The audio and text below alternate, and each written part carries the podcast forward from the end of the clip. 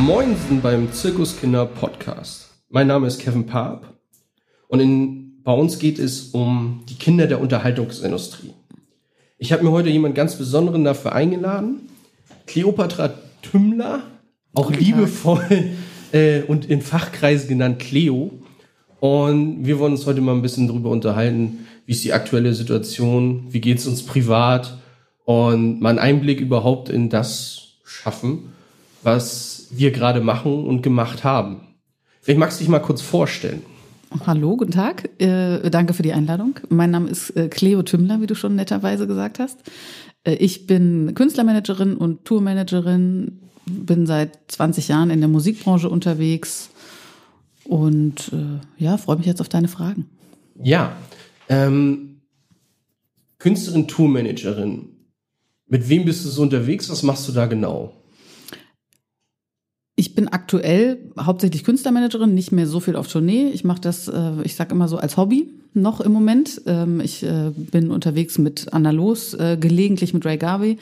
Wenn die wunderbare Andrea Gödecke, die normalerweise das Tourmanagement macht, ähm, zum Beispiel keine Zeit hat, weil sie woanders gebucht ist. Ansonsten ähm, habe ich viele, viele Jahre mit AHA-Tourneen gemacht, war mit denen weltweit unterwegs. Ich habe mit Take That zwei große Tourneen gemacht und ähm, auch mit einer irischen Gruppe, Celtic Thunder heißen die, war ich in Amerika unterwegs, drei Monate im Tourbus, also verschiedenste Sachen, hauptsächlich international tatsächlich. Ja, international ist ja derzeit nicht so viel los, eigentlich nicht mal national. Wir machen heute was ganz Besonderes. Wir sitzen uns gegenüber mit zwei Meter Abstand. Das ist auch gar nicht mehr so typisch. Eigentlich sitzen, äh, sitzen die Leute zu Hause und unterhalten sich nur noch per Videokonferenz. Ähm, ja, wie kommst du mit den Videokonferenzen klar? Wie äh, machst du viele Video Videokonferenzen oder ähm, gibt es noch ein Face-to-Face? Ich muss schon sagen, dass ich das ein bisschen schwierig finde, dass man jetzt plötzlich immer alles per Video machen muss. Das finde ich ein bisschen seltsam. Man sieht auch manchmal Sachen äh, zu Hause, wo man mit Leuten, mit denen man dann plötzlich Konferenzen hat, wo man sich denkt, na ja, das wollte ich jetzt gar nicht so genau wissen. Ähm, die gute alte Telefonkonferenz finde ich jetzt auch nicht so schlimm. Man muss jetzt nicht zwanghaft alles mit Video machen. Und ich habe auch manchmal das Gefühl, dass der eine oder andere dadurch so ein bisschen unter Druck gesetzt wird, weil er jetzt plötzlich alles mit Bild machen muss. Ich auf einmal das, äh, muss man denn doch eine Jogginghose anziehen, kann ich mir im Schlüpfer da sitzen. So, so ungefähr. Also ich, äh, ja, also auch diese, es gab zu Anfang des, äh, der Corona-Pandemie gab es ja diese diesen Trend, dass man mit so abends mit allen per FaceTime, WhatsApp-Chat, was auch immer, äh, so, so getrunken hat und wo alle wirklich zu Hause waren und dass man sich so verbunden hat, das hat sich ja auch etwas geändert. Das äh, ist jetzt nicht mehr so extrem beliebt, ähm, war sicherlich auch eine, eine charmante Idee, aber ich glaube, nichts ersetzt den persönlichen Kontakt und das äh, Face-to-Face-Gespräch. Ja, Kommen wir mal zum Anfang. Ne? Also du hast gerade so den Anfang erwähnt. Ähm, am Anfang hat man, war das irgendwie alles noch cool, war es irgendwie noch lustig, damit zu machen. Aber wo kam für dich der Punkt am Anfang, wo du merkst, oh, hier geht jetzt was in die falsche Richtung, beziehungsweise wir, also für mich war es zum Beispiel so, ich weiß ganz genau, wo ich war, als es, äh, also wo der Ort war, wo ich saß als die ersten Tourneen abgesagt wurde. Wir saßen hier unten in der Kantine, Nico Santos und so saßen da und äh, dann wurde gesagt, ja, Jungs, entspannt euch mal alle, ihr könnt wieder einpacken, hier geht nichts mehr. Wir wissen nicht, wie lange, stellt euch mal darauf ein, dass dieses Jahr gar nichts mehr stattfindet. Das war ja allen relativ zeitnah bewusst. Wie war das bei dir? Wo war für dich der Punkt, wo du sagst, oh, jetzt blöd? Also bei mir ging das tatsächlich nicht so auf den Punkt, wie du das eben beschrieben hast. Ähm, das kam so nach und nach ich erinnere mich an die ersten Gespräche, ähm, wir schieben mal so in Mai, Juni. Ähm, dann wurde aber klar, Mai, Juni wird auch nix. Ähm, gleichzeitig hatte ich äh, zum Beispiel einen Auftrag, der mich von März bis Juni fest äh, beschäftigt hätte, ähm, der mir dann auch abgesagt wurde natürlich, äh, der quasi gar nicht zu Ende verhandelt wurde. Und das ging so nach und nach ich kann nicht diesen Moment genau beschreiben, äh, den du eben beschrieben hast. Also es war einfach so, dass so dadurch, dass ich verschiedenste Künstler habe mit verschiedenen äh, Stadien der Karriere, äh, Nachwuchsbands, wo wir so gerade anfingen, Bewerbungen zu schreiben für Festivals, um noch die Newcomer-Slots zu kriegen, die späten kleinen, die sich dann noch auftun. Ähm, das war so ein bisschen schleppend, ehrlich gesagt.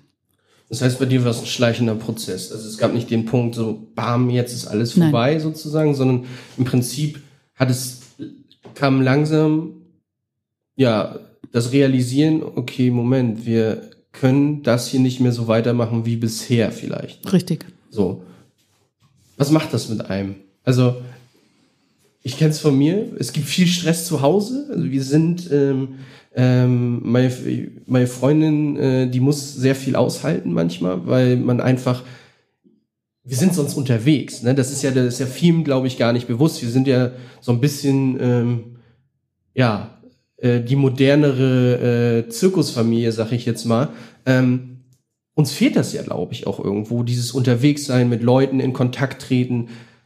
Das macht diese Branche aus. Und jetzt ist alles irgendwie digital verlagert, aber irgendwie auch nicht so richtig, habe ich so das Gefühl.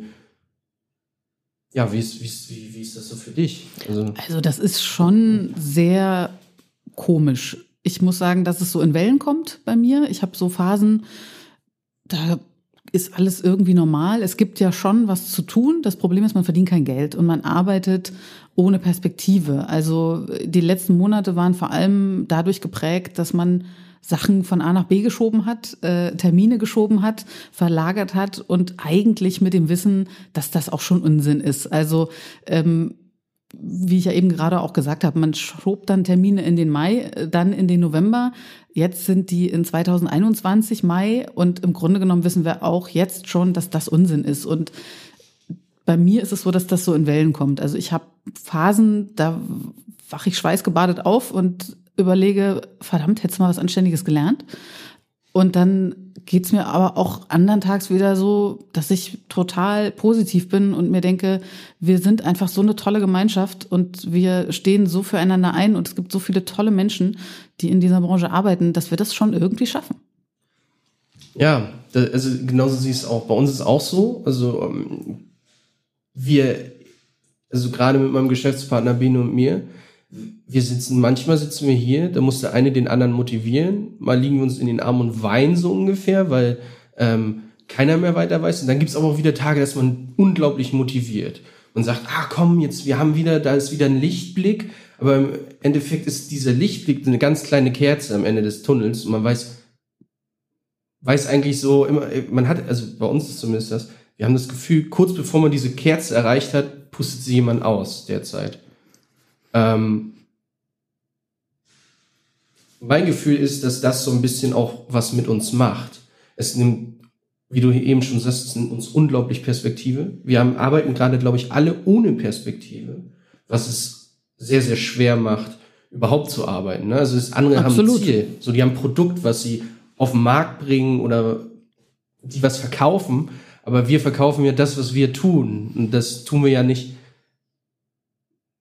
ja, absolut. Man muss auch sagen, dass natürlich die, also die Live-Branche komplett da niederliegt. Die Musikbranche an sich funktioniert ja noch. Also äh, Streaming, ähm, Promotion im eingeschränkten Maße, ähm, Veröffentlichungen von Alben, von Singles ähm, laufen ja weiter. Ähm, die Zahlen beim Streaming sind sogar gestiegen. Und wir im Live-Bereich sind natürlich, und ich sage jetzt wir, obwohl ich auch nicht nur noch da unterwegs bin, aber ich fühle mich dem schon sehr, sehr stark verbunden, ähm, sind halt einfach komplett auf Null gefahren. Und ich glaube, was auch wirklich ein Problem ist, ist, dass wir überhaupt keine Präsenz haben. Also wir werden ja nicht mal mehr in den Nachrichten genannt.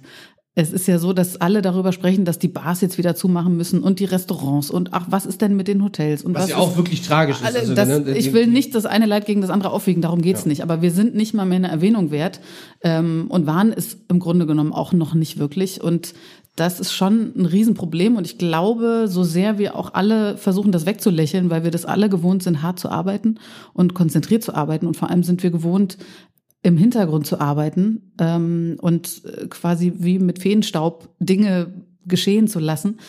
Ja, wenn man ähm, uns sieht, machen wir was falsch. Ne? Richtig. Ne? Das ist halt das, das ist ja, das ist ja bei uns ja immer so der, das gewesen. Wenn man uns auf der Bühne sieht, haben wir was falsch gemacht. Ist irgendjemand gestolpert, dann ist ein Kabel gerissen oder was weiß ich. Richtig. Und nicht, und das ist quasi auch in uns verankert, natürlich, genau. dass wir versuchen, im Hintergrund die Fäden zu ziehen, beziehungsweise das zu machen, was wir können und dass das nicht zu sehr nach außen dringt.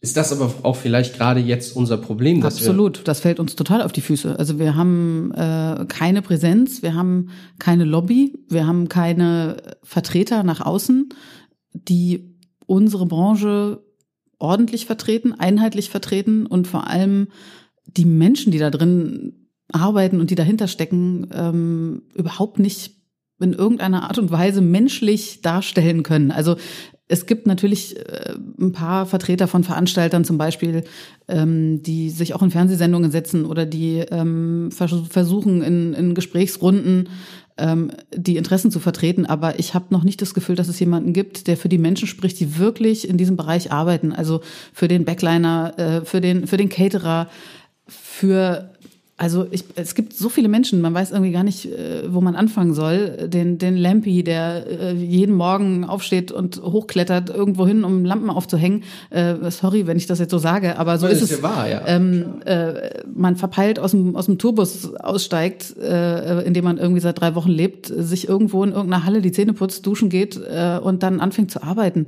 Und das Gefühl, ich glaube, ähm, das transportiert im Moment noch niemand. Und vielleicht würde dann auch ein wenig mehr Verständnis dafür aufkommen, dass diese Menschen, die mit so einer Leidenschaft diesem Beruf nachgehen, im Moment komplett alleine gelassen sind. Das ist auch mein Gefühl, was ich habe. Die Leute, die irgendwie bei Lanz, Maischberger oder sowas sitzen, das sind Großveranstalter, das sind ähm, Leute, man, man muss auch manchmal sagen, manchmal gar nicht aus Deutschland so wirklich. Das sind irgendwie Leute, die haben ihre Firma in der Schweiz, in Amerika, amerikanische Großkonzerte. Konzerne, die tragen zum Teil das Geld hier aus Deutschland raus und die sitzen dann bei Lanz und erzählen, ja, uns geht's so schlecht. Die kann ja keiner ernst nehmen, weil die haben die Kohle und sagen, ja gut, jetzt mache ich dieses Jahr mal keine Million. Das sind aber nicht die Leute, von denen wir hier irgendwie eins, was, was, wie viele Leute sind in der Veranstaltungsbranche tätig? 1,5 Millionen? Ich weiß jetzt nicht die genauen Zahlen, ich will auch keine Zahlen nennen, wenn ich sie nicht genau weiß, aber das habe ich mal so gehört. So, das heißt, das ist die Zahl, mit der wir erstmal arbeiten. Das sind ja nicht die, die da sitzen. Das sind nicht die, die auf irgendwelcher Bühne stehen bei der Demonstration und sagen, ja, hm, schade, äh, läuft gerade nicht so gut. Ähm, das sind ganz andere. Das ja, es ist, es ist ja auch eine sehr diverse Branche. Ähm, wir müssen natürlich jetzt so ein bisschen versuchen, verschiedenste Menschen zusammenzubringen. Also es gibt ja ähm, allein das Messegeschäft ist ja schon eine Branche für sich. Die machen so viel Umsatz. Ähm, wenn man dann noch die Hotels und die Reisen und alles irgendwie mit reinrechnet, nur allein mit Messen, ähm, da kann sich so mancher Autozulieferer dahinter verstecken. Und ähm, wenn wir und wir meine ich jetzt wirklich Musik und Live-Branche alleine auch uns hinstellen, ja, dann kommen wir auch auf erhebliche Umsätze und auch auf erhebliche Wirtschaftskraft, weil wir insgesamt eben nicht nur Konzerte veranstalten, sondern auch alles drumherum mitbewegen. Und ähm, es wird an alles drumherum gedacht, nur an uns nicht, ähm, nämlich die das auslösen, äh, diese Bewegungen, sei es Bahnreisen, Zugreisen, äh, Flugreisen, Hotels, äh, Lebensmittel, also wenn man einen Caterer mit hat, der morgens irgendwie zum Bauern geht und da einkauft äh, und wenn man einen guten mit hat, dann macht er das. Ähm, das fehlt auch den Bauern, ja. Ähm, das ist, was manche ja vergessen, ne? Also das ist, bei den Bands steht auf dem Rider, bitte lokal einkaufen. Das heißt, der Caterer, der bestellt immer lokal bei irgendwelchen Bauern, bei irgendwelchen Bio-Zulieferern. Das fällt jetzt auch weg. Also wir haben ja nicht mal, dass wir sagen, ja, dafür kommt jetzt Rewe nicht mehr oder was, oder Aldi oder sowas, um mal ein paar zu nennen. Aber das ist ja meistens ist regional eingekauft, das Fair Trade eingekauft und sowas. Und da fehlt es ja jetzt auch im Endeffekt. Richtig. Also Fakt ist, wir haben es versäumt, eine eigene Lobby aufzubauen, was mit Sicherheit auch daran liegt, dass wir es einfach jahrelang ein gesunder Wirtschaftszweig waren. Also ähm, es, wir hatten keine Probleme, wir kamen wunderbar zurecht. Der eine vielleicht ein bisschen besser, der andere ein bisschen schlechter, aber wir konnten alle ausreichend arbeiten und wir konnten alle davon leben. Und es liegt nicht in unserer Natur, äh, nach Hilfe zu rufen oder den Staat um Hilfe zu bitten. Wir sind Menschen in unserer Branche, die es gewohnt sind, für sich selbst zu sorgen. Und dadurch. Also Selbstständige, ne? Wir Richtig. arbeiten alle selbstständig, sind selbstständigen Branche, also will auch sel jeder selbstständig für sich sorgen und arbeiten. Das ist gerade nicht möglich. Richtig. Aber es gibt ja Verbände, also es gibt ja ähm, die großen Verbände, die für äh, diese Branche eigentlich einstehen sollten, aber ich zum Beispiel habe mit denen auch ein kleines Problem, weil die haben angefangen damals und haben sich erstmal mit Scheinselbstständigkeit beschäftigt. Und erstmal alle angekreidet, hier, ihr seid scheinselbstständig, weil bla bla bla. Und dann haben alle gesagt, ja, danke dafür, dass wir euch, dass wir jetzt einen Verband haben, der für uns einsteht, aber ihr arbeitet gerade konträr zu dem, was wir wollen. Wir wollen ja diese Selbstständigkeit, wollen wir ja beibehalten. Das ist die Branche. Wir wollen uns nicht alle anstellen lassen. Also die Techniker, die ich kenne, die sagen, ich liebe das. Ich liebe das, dass ich heute für die Band arbeite, morgen für die und übermorgen für die. Und das macht ja auch die Bands aus, das macht die Kreativität, glaube ich, auch in dieser Branche aus, weil wenn alle nur noch, wir, wir kennen das ja, die Leute werden betriebsblind. Das hast du in dieser Branche nicht so richtig. Ja, da ist man natürlich an so einem Punkt, wo man aktuell ein bisschen aufpassen muss, dass wir nicht uns in der Kleinteiligkeit verlieren. Ähm, ich gebe dir recht, ich bin auch der Meinung, dass ähm, an der ein oder andere Verband an der falschen Stelle angesetzt hat. Äh, ich bin auch aus den Gründen da nicht eingetreten oder unterstütze das nicht, weil ich da den Fokus falsch äh, fand. Auf der anderen Seite hätte ich auch eintreten können und den Fokus verschieben können. Ähm, also das, das ist mal das eine. Ne? Ich bin auch seit jetzt 14 Jahren selbstständig und ich bin es auch gern und merke auch gerade, ähm, weil ich schlicht und einfach überlegen muss, wie ich weiter äh, überleben kann und meine Rechnungen bezahlen kann, äh, dass ich mir andere Arbeit suche, dass es mir unheimlich schwer fällt, äh, mich mit dem Gedanken zu beschäftigen, mich irgendwo anstellen zu lassen wieder. Das ist ähm, etwas, das nach so vielen Jahren ähm, sehr, sehr komisch sich anfühlt, ja, ähm, und dadurch auch ähm, die Auswahl der möglichen Jobs bisschen schwierig wird. Also das, äh, glaube ich, geht vielen so. Ähm, ich weiß ja, dass viele Kollegen auch inzwischen angestellt arbeiten. Ja, sehr viele. Das also manche haben wir vielleicht auch für immer verloren, was mich sehr freut für die Kollegen, wenn die dann wirklich so gute Arbeit gefunden haben, dass sie sagen, finde ich gut, ich habe jetzt endlich ähm, geregelte Arbeitszeiten und ich habe ein geregeltes Einkommen. Aber fällt uns das vielleicht auf die Füße, wenn wenn es wieder losgehen sollte? Das kann sein, absolut, ja, klar. Ich glaube, dass wir natürlich, wie immer, die Guten gehen immer zuerst, mhm. ähm, dass wir natürlich äh, viele qualifizierte Leute verlieren, klar. Also das ist ein Punkt, über den haben, über den haben wir auch schon viel diskutiert. Das, nehmen wir mal an, es geht jetzt wieder los. Ne? Also das Konstrukt, gerade wie es aufgebaut ist, auch von Seiten der Politik, macht ein auch Loslegen sehr, sehr schwierig. Da komme ich gleich nochmal zu, aber erstmal um, um auch mit den Menschen wenn es wieder losgeht, die Leute sind jetzt irgendwo festangestellt. Das heißt, wir können ja nicht einfach einen Schalter umlegen und bumm, es geht wieder los, sondern die Leute sind vielleicht gar nicht da, die wir brauchen. Und wenn, wenn auf einmal gesagt wird, ja, wir öffnen jetzt wieder alles, finden Konzerte statt und so weiter, dann haben wir vielleicht nur noch die Hälfte da. Wenn man aber überlegt, dass ein großer Teil der Crews, die sind ja von Band zu Band gewandert. Also die haben meinetwegen Material gemacht, die haben Contra K gemacht und sind mit Bosshaus auf Tour gewesen. Jetzt ist aber nur noch die Hälfte da. Das heißt, ja, die können ja gar nicht alle auf Tour gehen. Wie soll denn das funktionieren? wir haben sowieso ein Riesenchaos zu bewältigen, wenn wir wieder anfangen können, Veranstaltungen zu machen. Also ich glaube, das äh, fängt bei der Crew an, äh, das geht bei den Veranstaltungsorten weiter, das geht wahrscheinlich beim Material weiter. Also ähm, äh, allein die ganze Technik, die jetzt in Teilen seit einem Jahr verschimmelt ja, quasi. Richtig. Man muss es so sagen. So, ja. Also wer, äh, hätte ich jetzt viel Technik im Lager stehen, ich würde auch nicht das ganze Lager beschäftigen, die würde ich alle in Kurzarbeit schicken. Richtig. Also und äh, wir wissen auch, dass manche Technik intensiv gewartet werden muss. Also die muss benutzt werden, ansonsten geht sie einfach kaputt. Ja. Und ähm, da werden wir ordentlich Chaos aufzuräumen haben, wenn es dann soweit ist, dass wir wieder loslegen können. Und dazu gehört selbstverständlich auch sehr wahrscheinlich ein Mangel an Personal. Das ist, äh, das ist etwas, womit wir, äh, womit wir dann arbeiten müssen und ähm, vielleicht auch mit anderen Einnahmen. Also wir müssen ganz sicher unsere Art und Weise, Konzerte zu veranstalten und äh, Tourneen zu machen, äh, verändern. Davon gehe ich aus. Inwiefern preislich oder ähm, Beides. Generell, generell überdenken, wie wir also wie diese, ähm, wir, haben, wir haben einen Kollegen, der sagt immer, wie diese Orgien stattfinden können. Also ich glaube, dass die, ähm, die Materialschlacht des Materials wegen äh, Vergangenheit sein wird. Ähm, wir werden nicht mehr more is more praktizieren auf der Bühne. Davon gehe ich im Moment aus, weil wir Menschen verlieren werden, die das betreuen können und weil wir auch ähm, Firmen verlieren werden, die dieses Material liefern können in dieser Vielfalt und in dieser Menge, in dieser schlichten Menge, ähm, die jede Band brauchte, um genau diese, diese, diese unglaubliche Menge an Material auf der Bühne überhaupt äh, dabei haben zu können. Ähm, das wird, glaube ich, nicht gehen und das wird neue Konzepte brauchen. Ähm, und wir müssen jetzt auch gucken, wie wir das finanziell alle gemeinsam dann stemmen können. Wir haben jetzt eine Gutscheinlösung. Es gibt eine Unmenge von Menschen, die haben Karten zu Hause im Wert von mehreren hundert Euro. Äh, die werden sich auch erstmal keine neuen Karten kaufen und die werden erstmal die anderen Karten einlösen für Festivals, für Konzerte. Und all die Kosten, die jetzt angefallen sind, um die Konzerte vielleicht zu verschieben, ähm, vielleicht der ein oder andere Künstler hat sogar die Möglichkeit gehabt, seiner Crew ein bisschen was im Voraus zu bezahlen, damit die über die Runden kommen. Das muss alles irgendwie miteinander ausbalanciert werden und das wird hochkomplex. Da gibt es tatsächlich ein paar Künstler, die da sehr, äh, sag ich mal, nach vorne gegangen sind. Beispielsweise Caroline Kebekus, die von ihren letzten Konzerten die Einnahmen komplett an die Crew gespendet hat. Ne? Also das ja, es gibt auch viele, die haben das ganz im Stillen gemacht, ähm, haben einfach gesagt, ich habe einen ich hab einen Pott, stellt mir so lange Rechnungen für die Konzerte, die nicht stattfinden können ähm, bis, bis, der, bis der Pott alle ist. Mhm. Ähm, die sagen das nicht, das ist ihre Privatsache, das ist ihr privates Geld. Ähm, und das ist ja auch ein Problem in Deutschland. Es ist so, dass ähm, die Menschen denken, jeder, der mal auf einer Bühne steht, ist vermögend. Äh, die Wahrheit ist, es ist natürlich nicht so. Die meisten, die bei Wie diesen Konzerten, ne? richtig, die bei diesen Konzerten und auch bei Festivals auf der Bühne stehen, also bis vielleicht zum Headliner und zum Co-Headliner, ähm, können, wenn sie Glück haben, selber davon leben, mehr schlecht als recht. Äh, die wohnen in WGs, äh, die gucken, dass sie irgendwie klarkommen.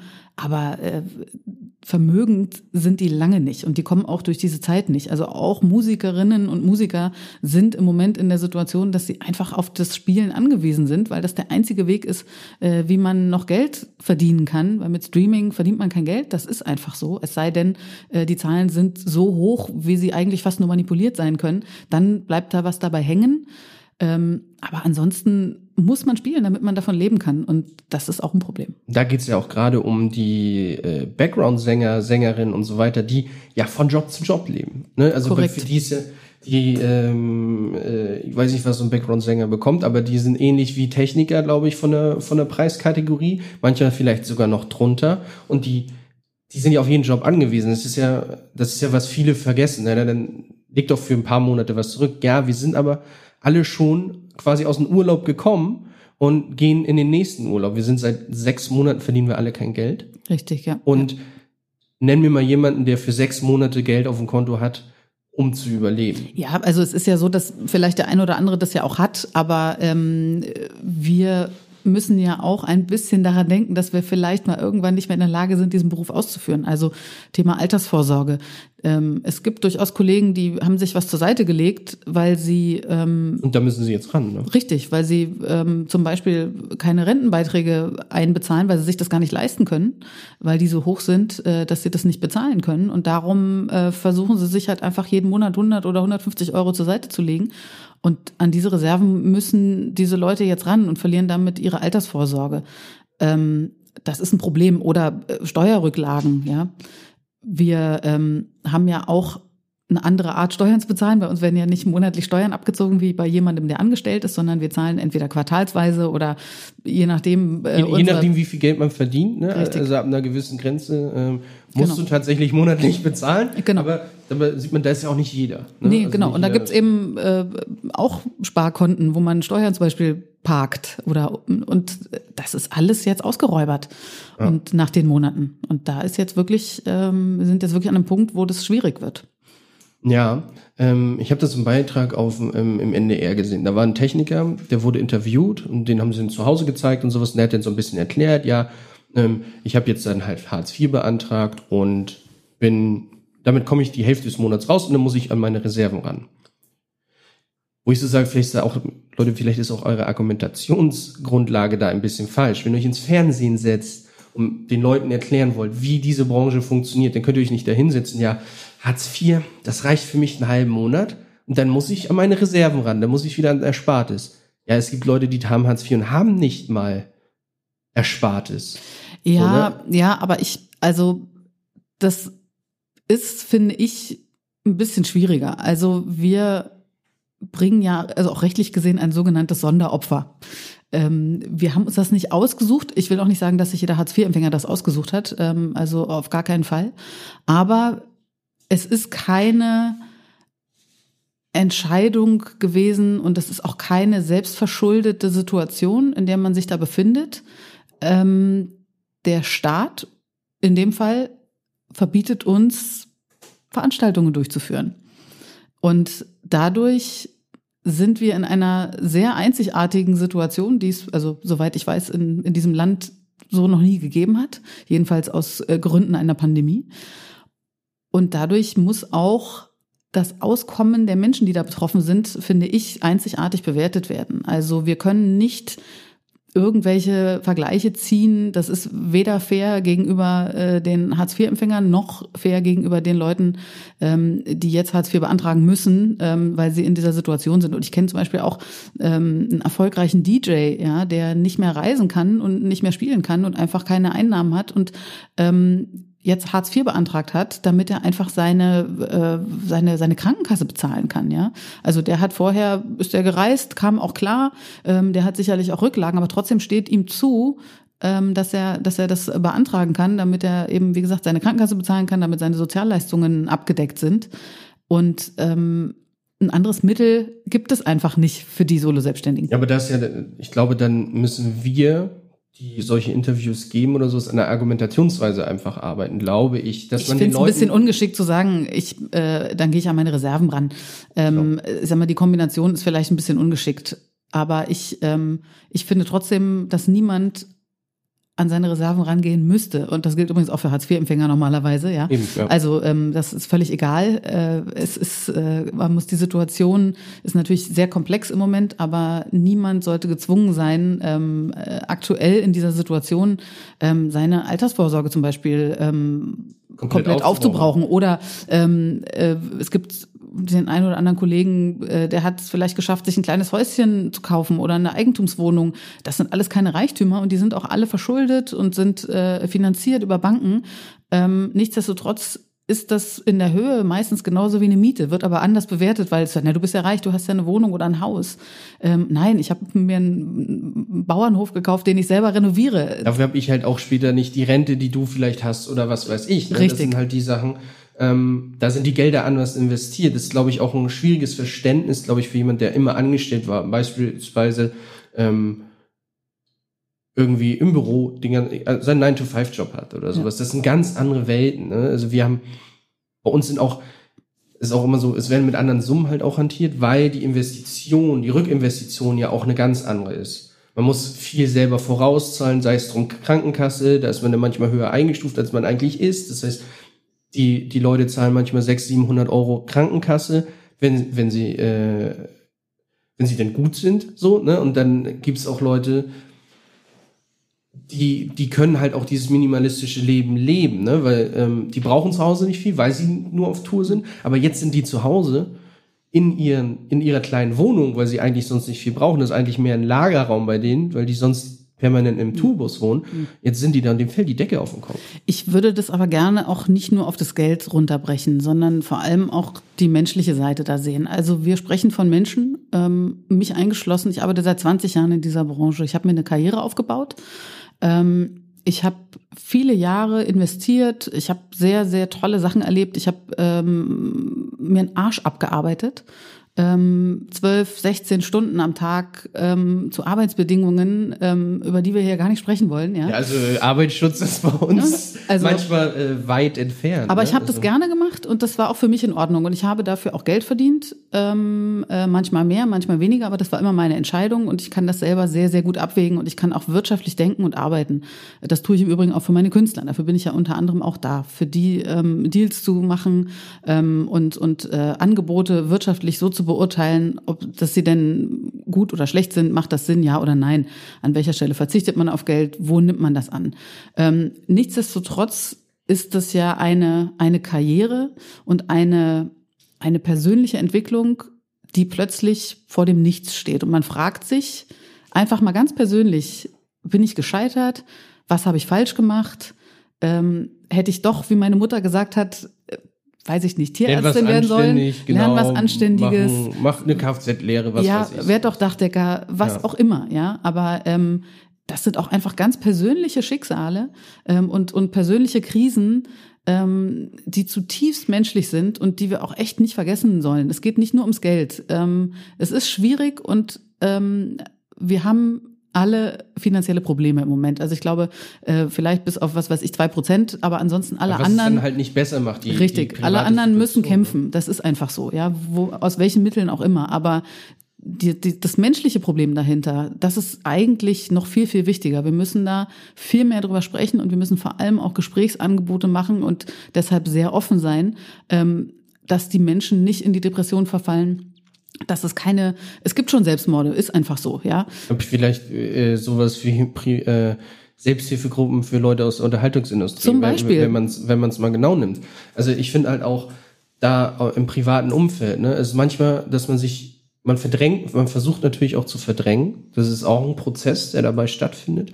Aber dann kommen halt auch noch die Leute von außen, die halt, wenn du wenn du irgendwem, früher war es so, wenn du irgendwem erzählt hast, ey, ich komme aus der Veranstaltungsbranche, oh geil, du hast Stories. Derzeit, wenn du es jemandem erzählst, sind, uh, ah, soll ich das Essen heute bezahlen? Mhm. So, also so ist ja jetzt der, der Wandel gerade, so ungefähr. Ja. Ähm, und da Dann hast du aber schon jemanden getroffen, der sich schon äh, ein bisschen damit beschäftigt richtig, hat. Aber ja, ähm, ja. es ist schon so, also auch wenn man mal mit dem Taxi fährt oder sowas, dass Mhm. die Leute sagen, ah, scheiße, ja, bei euch ist ja gerade gar nichts los. Dann merkst du, dass die Leute sich damit befassen und sagen, ja, stimmt. Wie macht ihr das denn gerade? Ja, es gibt ja auch Leute, die sind ja profitieren ja durchaus äh, von der von der Krise und das ist ist auch völlig in Ordnung. So sind die Dinge. Ne? Also äh, das geht in Wellen und ähm, mal mal gewinnt man, mal verliert man. Ähm, ich glaube, das große Problem, was wir haben, ist die Perspektivlosigkeit. Wir wissen ein, wenn wir wüssten, ich sag mal Oktober 2021, so dann geht's weiter. Ich glaube, dann könnten wir alle viel besser damit umgehen. Wir könnten uns arrangieren. Ähm, wir würden uns vielleicht andere Jobs suchen, wir würden ähm, sicherlich uns zusammentun, neue Ideen vielleicht entwickeln. Aber das Problem ist, durch diese aktuelle Situation ist eben auch die Kreativität bei ganz vielen blockiert, schlicht und einfach. Ja, also Ähm, bei den bei den ähm, Kreativen, die ja auch Konzepte für Bühnen entwickeln, die neue Technik entwickeln, ähm, die brauchen ja auch so einen gewissen Freiraum im Kopf. Äh, genau wie Künstler das auch brauchen, wenn die ins Studio gehen und Songs schreiben. Ähm, wenn man dir sagt, du musst jetzt heute einen Hit schreiben, dann wird das mit Sicherheit nix. Und genauso ist es eben auch mit all den anderen Menschen dahinter. Ähm, wir brauchen ein bisschen freien Kopf, damit wir gut und kreativ sein können. Und das ist wirklich ein Problem im Moment, weil eben diese, diese, diese große Wolke, äh, wie bei Linus heißt er, glaube ich, ne, von den mit der Decke, mit der Schnuffeldecke immer mit der großen Ah, Wolke ja, ja, irgendwie auf, äh, rumläuft. Äh, so fühlt sich eben der ein oder andere im Moment und ähm, da müssen wir aufpassen, dass das nicht äh, gefährlich wird. Ähm, neben allen finanziellen Problemen geht es auch um die Personen dahinter. Ja, das ist, glaube ich, auch so, so, wenn man sich das so mal nimmt, es ist halt alles nicht planbar. Ne? Es ändert sich jeden Tag, ändert es sich, was ist erlaubt, was ist nicht erlaubt. Müssen wir mit Maske, müssen wir ohne Maske irgendwo hingehen? Ähm, wie viele Leute dürfen sich miteinander treffen? Dann ist es von Bundesland zu Bundesland unterschiedlich, dann manchmal noch von Stadt zu Stadt. Also es gibt ja nicht irgendwie einheitliche Regeln. Das also, würden wir ja sogar hinbekommen, ehrlich gesagt. Also das also ist ja mit unser. den Städten ne? und sowas ist ja nicht das Problem. Das aber ist ja unser täglich Brot. Wir kommen, wie du ja sagst, wie ein Zirkus. Ne? Wir reisen an, wir stehen morgens äh, vor einer Halle und dann gucken wir uns mal an, ob das so ist, wie man uns das vorher gesagt hat. Ist es natürlich nicht. Es ist immer anders, als man uns das vorher gesagt hat. Und zwar überall auf der Welt. Ähm, Und dann fangen wir an, unsere Arbeit zu machen. Und unser Ziel, und das ist von allen, ist, dass um 8 Uhr äh, äh, die Show läuft. Punkt. Und unter welchen Bedingungen, das ist für uns manchmal schwierig oder eine Herausforderung, aber wir bekommen das immer hin. Und das ja, am heißt, Ende gibt's immer eine Show. Also das- das, habe genau. ich auch, ich habe es noch nie anders erlebt. Am Ende gibt's immer eine Show, egal was, was wir gemacht haben. Am Ende war immer eine Show da. Selbst wenn im Einlass ähm, noch der Projektor ins Dach gezogen Was auch wurde, immer. aber es Also, gab immer eine wir Show. haben das, also ich habe es noch nicht erlebt, dass es nicht geklappt hat. Ähm, wir, es gibt immer eine Lösung und das ist das Schöne an diesen Menschen und das ist schade, dass dieses Potenzial ähm, gerade so brach liegt und äh, wir gefühlt nicht mal mehr gefragt werden. Also wir wir haben die Konzepte, wir können die Konzepte entwickeln, aber man lässt uns halt nicht. Ja, vor allen Dingen, wir können ja auch unterstützen in anderen, in anderen Fällen gerade. Also am Anfang haben wir auch drüber nachgedacht, naja, dann unterstützen wir einfach bei der bei die Gesundheitsämter unter, der Verfolgung. Also wenn, also Verfolgung im Anführungsstrichen, sondern der Nachverfolgung der, äh, der, äh, ähm, der Ketten. Das können wir. Wir, wir ich meine, was wir planen, also der, das, äh, eine Stadt oder sowas hat manchmal ein Jahr Zeit, um Dinge zu planen. Das, was die machen, machen wir in einer Woche. Aber weißt du, über all das, was wir hier sprechen, ähm, sprechen wir viel zu wenig in der Öffentlichkeit. Und wir, wir haben eben, da kommen wir wieder so ein bisschen zurück zum Anfang, wir haben da keine, keine Lobby und keine Stimme, die sowas nach außen erklärt. Ähm, das ist ein Problem, das fällt uns auf die Füße. Wir müssen unbedingt einen Weg finden, uns besser zu verkaufen. Wir sind dabei, ähm, äh, ja, einfach äh, zu realisieren, dass wir äh, so gefühlt die einzige Industrie im ganzen Land sind, die, die keinen Lobbyistenverband hat, die irgendwie keine Sprache spricht ähm, und die ihre Arbeit äh, nach außen nicht vermarktet.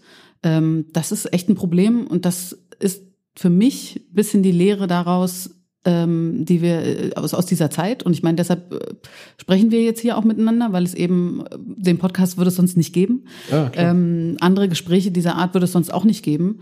Und ähm, wir müssen einfach gucken, dass wir das, was wir tun, diese Vielfalt, diese Kreativität und diese Leistungsfähigkeit dieser Menschen, ähm, die das überhaupt alles nur möglich macht, ähm, wirklich einfach mal ganz anders darstellt und ein bisschen ein bisschen weg vom Boxsport. Ähm, auch das gilt übrigens auch für meinen Managementberuf. Ja, also es mhm. ist ja immer so.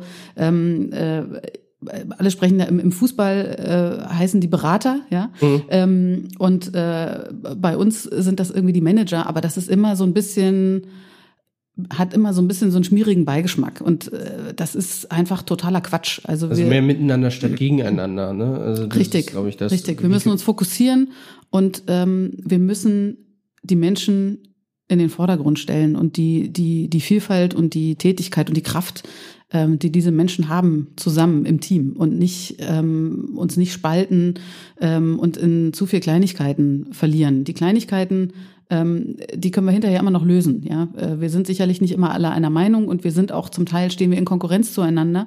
Ähm, das ist aber total normal und das tun auch ähm, zum Beispiel die Spielautomatenhersteller. Die stehen auch in Konkurrenz zueinander. Trotzdem haben die eine Interessenvertretung und ähm, haben einen, einen Verband, äh, äh, der für sie spricht und der solche Dinge erledigt. Und das fehlt uns und das müssen wir unbedingt nachholen. Wir schaffen das ja, wenn wir auf Tour sind oder eine Produktion machen, dann sind wir immer ein Team. Das sind ja immer, äh, das ist ja nicht so, dass es immer die gleichen machen, die immer zusammenarbeiten. Das ist jedes Mal neu gewürfelt im Endeffekt. Ne? Manchmal hat man, man hat immer einen Grundstock vielleicht vom Team, aber da kommen auch immer mal neue dazu. Und da funktioniert es ja auch, dass man sich mit den Leuten arrangiert, auf dem Platz wird auch mal gebrüllt, aber sobald man in die Dusche geht und das Bier trinkt, ist alles wieder vergessen.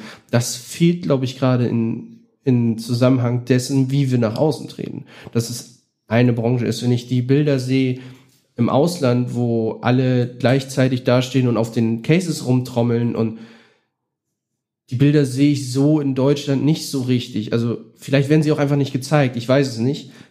Aber selbst ich, jemand, der sich mit der Veranstaltungsbranche ähm, ja auch aus Eigeninteresse sehr viel äh, beschäftigt, sieht diese Bilder nicht.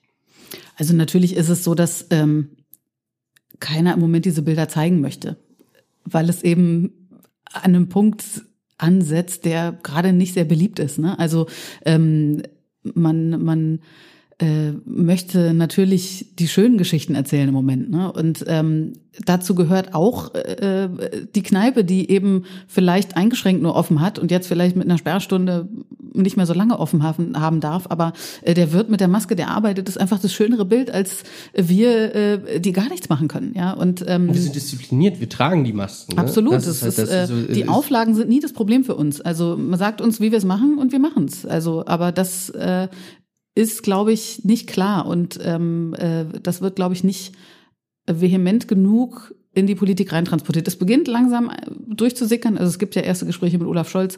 Ähm, also wir müssen eben auch an diese Menschen herantreten, die auch wirklich was zu sagen haben. Ja, da gibt's aber wie gesagt die ersten Gespräche. Es gibt auch regional wirklich tolle Arbeitskreise ähm, von Veranstaltern, die an äh, äh an ihre entsprechenden Politiker herantreten und da auch echt was erreichen. Aber ähm, wir beide reden ja die ganze Zeit jetzt über die Menschen, äh, die, die dahinter sind und die da betroffen sind. Und das sind eben hauptsächlich die Freiberufler und die, die Solo-Selbstständigen. Und die fallen tatsächlich im Moment komplett hinten über. Und das sind übrigens auch die Künstler. Ne? Also ähm, äh, es ist so, dass wir eine unheimlich dynamische Branche haben und zum Beispiel Konzerte, also klar, es gibt welche, die hatten schon das ganze Jahr durchgebucht und hatten, was weiß ich, 50, 60 Konzerte, die fallen nachweisbar aus. Es gibt aber auch andere Bands und andere Projekte, ähm, da geht das so von Woche zu Woche, füllt sich der Kalender und so geht's eben auch ähm, äh, dem entsprechenden Personal dahinter, ja, äh, den Crewleuten, den Caterern. Ähm, äh, da ist es so, dass dann, dann ist man auf Natur und dann kommt der Anruf, ach du sag mal, äh, wir fahren jetzt nächste Woche los, kannst du mitkommen? Und nicht jeder ist immer komplett schon durchgebucht, sondern eins ergibt das andere. Ja, du kannst halt nicht genau sagen, ja, ich habe jetzt 50 Konzerte dieses Jahr verloren, weil du es eigentlich am Ende, Anfang des Jahres noch nicht wusstest. Richtig. Sehr viel passi Ja. passiert spontan. Ja. Und sämtliche Förderungen und sämtliche Ideen einer Förderung sind eben auf sehr traditionelle Wirtschafts-, auf sehr traditionelles Wirtschaftsdenken aufgebaut. Ähm, so funktioniert unsere Branche eben nicht. Und ähm, deshalb funktioniert diese Förderung auch für uns alle nicht oder für die wenigsten von uns. Es ist gut, dass du das nochmal ansprichst, ähm, dass wir das zum Schluss nochmal äh, aufgreifen. Diese Förderungen, die passieren mit Kurzarbeit und so weiter, haben ja folgendes, die sind umsatzbasiert. Ne, ich, wir wollten nicht so viel über Zahlen reden und so weiter, aber das ist, glaube ich, eine wichtige Sache, die nochmal ähm, erwähnt sein muss. Das heißt, sobald eine Firma Umsatz generiert, die vielleicht die über dem liegt, was letztes Jahr passiert ist, oder, oder da gibt's prozentual, äh, gibt's da ähm, Systeme, kriegt sie diese Hilfen nicht mehr. So, das heißt, was wir gerade haben, dass niemand mehr irgendwie im Angebot schreibt für irgendwas, weil die sagen, naja, wie hoch ist denn die Chance, dass das passiert? Ja, kann ich dir gerade nicht sagen, ja gut, dann schreibe ich kein Angebot mehr, weil ich muss dafür jetzt jemanden aus der Kurzarbeit holen, den muss ich bezahlen, dafür, dass er das Angebot schreibt. Und wenn es dann nicht kommt und nicht mindestens das und das an Umsatz bringt, lohnt sich der Auftrag nicht mehr für mich. Das heißt, wir haben Stillstand, weil diese Förderungen quasi für uns falsch gemacht sind, wenn man es genau nimmt. Richtig. Und ich habe auch mal gehört, dass ähm, die zum Beispiel diese berühmten 5000 Euro, die es in Berlin gab, ja relativ schnell und auch relativ einfach. Also die Prüfung, also bis auf das, sag mal, rein technische Problem, da reinzukommen in die Dass man- Datenbank, Dass man eine Woche in der Warteschleife hing. ähm, äh, ist es so, dass es eine relativ unkomplizierte Geschichte war. Äh, und zwar hat das den Hintergrund, dass die aufwendige Prüfung, die in anderen Bundesländern stattgefunden hat, ungefähr 15.000 Euro pro Antrag gekostet hätte. Und warum soll man 15.000 Euro ausgeben für, als Staat, um einen Antrag zu prüfen, der am Ende 5.000 Euro ausschüttet? Und ähm, darum wurde anders entschieden in Berlin. So, und dann hat man gesagt, wir machen das anders. Ähm, wir vertrauen darauf, dass die Menschen sich anständig verhalten. Und ehrlich gesagt belegen die Zahlen das ja auch. Also die Menschen, gerade in unserer Branche, Also die werden jetzt, helfen jetzt zurückgezahlt von denen, die gesagt haben, wir haben es erstmal beantragt, wir wussten nicht, was da kommt und jetzt zahlen wir es zurück. Also die Menschen sind ja so ehrlich. Da gibt's Richtig. bestimmt ein, zwei schwarze Schafe, Es aber gibt die Betrug. findet man immer. Es gibt Betrug, äh, man, man weiß das, das liegt aber im einstelligen Prozentbereich. Und mal mit Verlaub, also das halte ich jetzt für nicht besonders überdurchschnittlich, ja. Ähm, und ich glaube, dass ähm, genau dieses Modell, was du eben angesprochen hast, eben für Unternehmen, äh, für die das so kompliziert geworden ist, ähm, und auch dann am Ende für die Behörden dahinter oder auch die Steuerberater dahinter, gut, die können dafür eine Rechnung schreiben, ja. Ähm, aber das ist ja der Witz an der Sache. Man muss ja, um die Hilfen jetzt zu beantragen, musst du erstmal deinem Steuerberater, den du gerade sowieso schlecht bezahlen kannst, erstmal 500 Euro geben, dass der diesen Antrag überhaupt fertig macht. die hast Zwei- du ja gar nicht. Die hast du ja gar nicht. So, ähm, wenn der Antrag, wenn der Antrag durchkommt, kriegt der ja noch mal ein bisschen was dazu. Ich weiß jetzt nicht genau was, äh, wie viel das war. Ich glaube, das sind dann nachher irgendwie 1000 Euro. Wenn der Antrag abgelehnt wird, sind es nur 200 Euro oder sowas. Das heißt, du zahlst auf jeden Fall 500 Euro, ob, wenn du, ob du, egal ob du das Geld bekommst oder nicht. Ja, und der Apparat dahinter, wie gesagt, ähm, kostet auch Geld. Ne? Also die, die Prüfungen beim Staat, deshalb wird der Steuerberater ja dazwischen geschaltet, weil er ja ein, ein vereidigter Vertreter des Staates ist. Ähm, da gibt Der es nicht dazu da, dass wir Steuern sparen, der ist dafür da, dass wir Steuern zahlen. Das Richtig, und dass wir, dass wir sie korrekt äh, bezahlen. Und ähm, ehrlich gesagt, das tun die meisten von uns auch. Ähm, und wie gesagt, wir müssen ein bisschen darauf hinweisen, dass auch äh, der ab- bürokratische Aufwand dahinter ähm, unter Umständen teurer ist als die Hilfe, die am Ende geleistet wird. Und da müssen unbedingt Vereinfachungen in diesem Prozess gemacht werden, damit das sich für alle überhaupt lohnt und rechnet. Also ähm, man sieht es anhand der Menge von Fördermitteln, die abgerufen wurde. Das ist zum Teil ein Drittel, äh, zum Teil die Hälfte. Je nach Bundesland sind die Fördertöpfe auch unterschiedlich. Ähm, da würde ich jetzt mal annehmen, dass die Politik realisieren sollte, dass der, äh, dass die die Art und Weise, wie diese Anträge gestellt werden müssen, nicht ganz korrekt ist, wenn die Menge, also wenn die wenn die Gelder nicht abgerufen werden. Das liegt nicht daran, dass die Unternehmen oder auch die Menschen, die einzelnen Menschen, das Geld nicht brauchen, sondern dass sie es einfach nicht bekommen, weil der Aufwand zu groß ist oder weil das Programm überhaupt nichts mit der Realität zu tun hat. weil es nicht greift, genau. Und das bei den Leuten, die wirklich, glaube ich, mit die ehrlichsten Steuerzahler überhaupt sind. Ne? Also man muss ja mal sagen, ich kenne keinen in dieser Branche, gerade von den Solo-Selbstständigen, der nicht darüber nörgelt, wie viel Steuern er bezahlen muss. Also die zahlen halt alle wirklich gewissenhaft ihre Steuern. Ähm, ja, wir sind schon ziemlich am Ende des Podcasts. Ähm, verquatscht. Wir verquatscht, ja, aber ich glaube, es waren viele gute Sachen dabei. Ähm, um es nochmal zum Schluss vielleicht so ein bisschen aufzulockern. Ähm, wir haben eine Playlist. Ich hoffe, du hast dich darauf vorbereitet. Nein, hast du dich nicht. Ich dann in welche Richtung, aber ich kann was werben. Ist egal, du kannst äh, mhm. nennen, was du mhm. willst. Mhm. Ich hätte gerne fünf Songs von dir, die wir auf diese Playlist setzen. Was soll denn die Playlist machen? Soll die? Ähm das ist ähm, einfach nur Unterhaltung, dass die Leute was mitnehmen. Ähm, du kannst alles raufsetzen. Das ist egal welcher Song. Ich schreibe ihn mir auf. Also ich kann dir mal kurz meine fünf Songs ja. äh, sagen, die ich heute raufgesetzt habe. Ich habe ähm, einmal von Neon Schwarz NEON, weil wir ähm, letztes Jahr nochmal den Tourabschluss von Neon Schwarz gemacht haben. Das war mir so nochmal mhm. persönlich äh, ähm, wichtig von, von Crow Traum. Es fühlt sich alles gerade wie im Traum an und wir waren zwei Jahre mit Crow quasi unterwegs. Ähm, dann äh, für die gute Laune LMFAO featuring äh, Little John mit Shots, ne, weil das Einzige, was uns gerade noch bleibt, ist einen kurzen zu trinken. Ähm, Queen mit Bohemian Rhapsody, weil äh, haben wir gar nicht drüber geredet, aber wir hatten ja tatsächlich ein Projekt, was wir zusammen gemacht haben ja. im, im, äh, im Sommer, und zwar das Autokino. Und da war so ein bisschen der, ja, ich sag mal, der, der ähm, Video-Soundtrack für dieses Autokino war, war, äh, war Queen, beziehungsweise Bohemian Rhapsody, der Film. Und dann nochmal einfach, weil ich den Song gerne mag, Tupac mit Changes. Okay, dann haue ich jetzt mal ein paar ganz andere Sachen raus, damit das ein bisschen. Ja, mach. Ich bin ja die Popschlampe. Ja, super. Äh, von daher ähm, haue ich jetzt mal, auch wenn wir über Live sprechen, ähm, Take That, The Garden. Ähm, weil das einfach für mich immer noch einer der schönsten Live-Momente ist, die ich in meiner ganzen Tourkarriere hatte. Nelly, der Elefant aus der B-Stage, ähm, unfassbar toll äh, inszeniert, unbedingt angucken. Ähm, ich äh, nehme natürlich Aha, muss auch sein, mit Hunting High and Low äh, einfach großartig, Punkt. Ähm, dann nehme ich, ähm, weil du gerade sagtest, ähm, äh, wir haben ja ein Konzert gemacht diesen Sommer zusammen.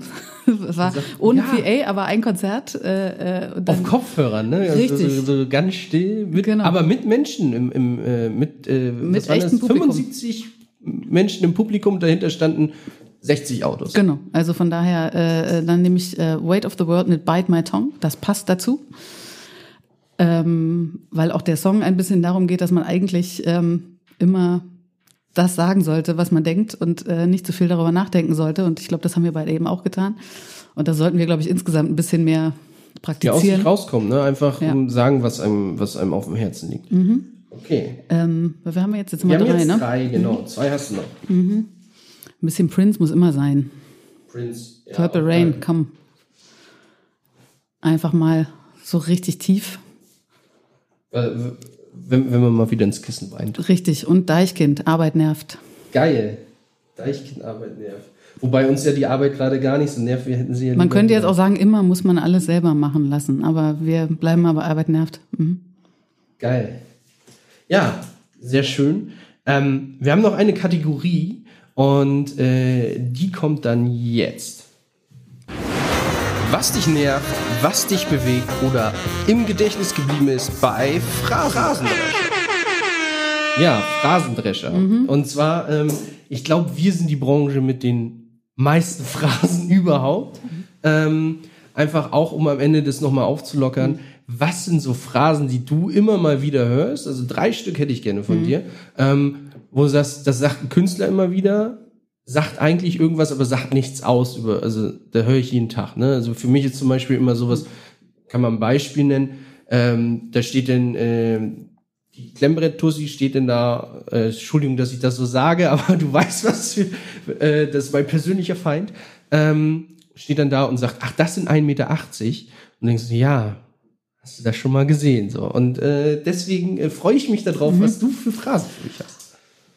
Also tatsächlich ähm, gibt es bei Künstlern gar nicht so viel, was mir einfällt, außer die Frage, wo ist das Catering? Weil ist aber auch, wenn man Bands sagt, sind immer hungrig. Ich weiß auch nicht, was los ist. Also Musiker sind immer hungrig, egal aus welchem Bus sie steigen, aus welchem, ob die vom Flughafen gerade kommen, ob die ähm, äh, aus dem Hotel kommen, von zu Hause. Die sind immer hungrig. Und die erste Frage ist immer, wo ist das Catering? Das hat Ray Garvey tatsächlich auch mal im Interview gemacht. Das ist, das ist die erste Frage das kann, da kann ein riesengroßes Schild stehen, er stellt die Frage trotzdem. Wo ist das Catering? So, mit, mit seinem Kopf Hand, er hat es ganz genau beschrieben, fand ich großartig, musste Ja. ich an dich denken. Ja, manchmal ist es auch tatsächlich so, dass ich denke, Leute, ich bin heute Morgen um fünf aufgestanden. Das erste, was ich gemacht habe, ist, ich habe Schilder geklebt. Benutzt sie! Wo, wo, wo das Catering ist, ne? Also ihr müsst die Filter Stelle nur vorstellen. Ähm, äh, das zweite ist, äh, was mir eingefallen ist, das ist tatsächlich gar nicht äh, von den Künstlern, aber ähm, das kommt aus allen anderen Ecken. Äh, ein Satz, der beginnt mit, ich habe eine außergewöhnliche Anfrage. Äh, das werdet ihr wahrscheinlich auch kennen. Es ist immer außergewöhnlich, es ist nie eine Ganz normale Anfrage. ehrlich, ich habe schon alles gehört. Bitte, bitte benutzt diesen Satz nicht mehr. Es ist wirklich dann, ich lese dann einfach, ich habe keinen Bock mehr weiterzulesen. Das ist wirklich das, die schlimmste Anmoderation, die man sich überhaupt nur wünschen kann. Ja. Ähm, und äh, äh, das letzte ist, äh, ähm, das ist doch auch für euch Promotion. ja, ein ganz großes Ding. Das, ja, macht das doch einfach. Also das ist ja auch für euch Promotion. Richtig. Ja, klar. Also es gibt dazu äh, berühmte und sehr, sehr gute Posts, äh, äh, Facebook, äh, in Zeitungen, wie auch immer, wie Restaurants sagen, spielt doch bei uns, äh, ist doch auch für euch Promo. Ähm, und ähm, nein, nein, die Antwort ist nein. Äh, es ist äh, ganz selten Promotion ähm, und es ist selten Promotion, die sich am Ende für uns auszahlt. Also ähm, wird, glaube ich, auch eine der meistgefragten Branchen, ne? weil wir haben das, wir haben das Material Promotion durchzuziehen und die heißt ja auch für euch Promotion. Denn fragt euch ja auch wieder, ja, aber wenn wir jeden das da umsonst hinstellen, dann können wir das Zeug, was da hinten für ein paar Millionen steht, ne? also das ist ja das, so ein Lautsprecher kostet ja richtig Geld, richtig, ja. die können wir dann nicht bezahlen. Ja, und das gilt eben nicht nur für Künstler, sondern eben auch für euch als Dienstleister, äh, der Technik vermietet, denkt, ja, wenn ihr einen guten Job macht, dann werdet ihr wieder gebucht. Ehrlich gesagt, ich nehme lieber einen Job, der bezahlt ist. Also, Ja. und den mache ich übrigens auch gut. Also, ich, Ja. also das ist ja, schlechter Sound muss nicht günstig sein, also richtig. Ne? Also, ähm, von daher, ähm, das ist wirklich ein Klassiker, würde ich sagen. Ja, sehr schön. Dann ähm, würde ich sagen, es hat mich sehr gefreut, dass du da warst, dass, Vielen du, die- Dank. dass du auch hierher gekommen bist äh, in Zeiten äh, dieser Pandemie. Ähm, ich hoffe, wir hören uns auf jeden Fall nochmal. Ich glaube, wir haben noch mal das eine oder andere zu besprechen. Mal gucken, wie es ähm, an, ich würde mal so Anfang nächsten Jahres anpeilen, wie dann sich die Sache entwickelt hat. Ich hoffe zum Positiven. Vielleicht bin ich dann schon Ärztin oder so, wer weiß. Vielleicht bist du Arzt oder Pilot. ähm, das, naja, ist auch eine schlechte Idee gerade. ja, stimmt, die haben, da haben Lufthansa hat auch den Leuten gesagt, äh, die gerade in der Pilotenausbildung sind, macht mal, lasst das mal, geht mal woanders hin, wir brauchen euch in ein paar Jahren sowieso nicht. Ja, das zum, das zum Schluss. Ähm, wir gucken mal, wie es weitergeht. Ich hoffe, es geht weiter. Das ist mein äh, geheimes Ziel dieses Podcasts ist ja, dass ich zu Lanz eingeladen werde und mal was sagen darf und da nicht irgendwelche alten weißen Männer sitzen, sondern ein junger weißer Mann vielleicht. Und ja, Vielleicht auch mal eine junge weiße Frau. eine junge weiße Wobei Frau. ich bin schon eine alte Frau, aber ja. Ja, aber äh, jung und alt, das ist ja auch Definitionssache. Aber ich, ähm, da können wir uns auch gerne mal drüber unterhalten, über Frauen in der Veranstaltung. Dann brauchen wir aber noch mal eine halbe Stunde. Dann brauchen wir mindestens eine halbe. Wir haben jetzt, glaube ich, eine 45 Minuten haben wir schon gesammelt. Vielen Dank. Ähm, ich wünsche euch allen noch viel Spaß.